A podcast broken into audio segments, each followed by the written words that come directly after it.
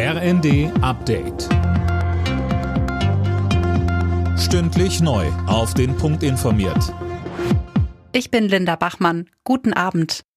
Die Polizei ist bislang zufrieden mit ihrem Einsatz im Braunkohledorf Lützerath.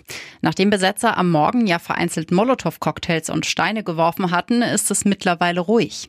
NRWs Innenminister Reul sagte, alles läuft planmäßig. Die Polizei ist jetzt dabei, die besetzten Häuser zu räumen, so Reul. Und weiter? RWE, also der Besitzer des Grundbodens, hat heute mit hoher Geschwindigkeit einen 1,7 Kilometer langen Zaun rund um Lützerath errichtet. Auch das war lange und gründlich geplant und dient logischerweise dazu, weiteren Zulauf von Besetzern zu verhindern.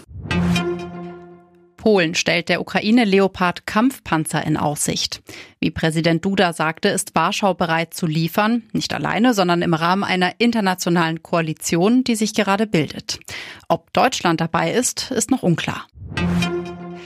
Intelligente Stromzähler sollen in Deutschland zum Standard werden. Die Bundesregierung hat jetzt einen Gesetzentwurf dazu abgesegnet. Einzelheiten von Daniel Bornberg. Spätestens 2030 sollen die sogenannten Smart Meter überall zum Einsatz kommen. Das soll das Strommanagement erleichtern und auch helfen, Energie zu sparen, denn die Geräte machen den Stromverbrauch transparent und zeigen die Kosten dafür an, etwa über eine App. Nur mit dieser Technik werden auch dynamische Tarife möglich.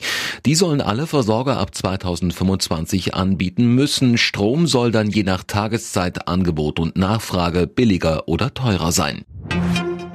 Das deutsche Topmodel Tatjana Partitz ist mit 56 Jahren gestorben. Das berichten US-Medien. Partitz wurde in Hamburg geboren, lebte zuletzt in den USA. Sie war eines der Supermodels der 90er Jahre.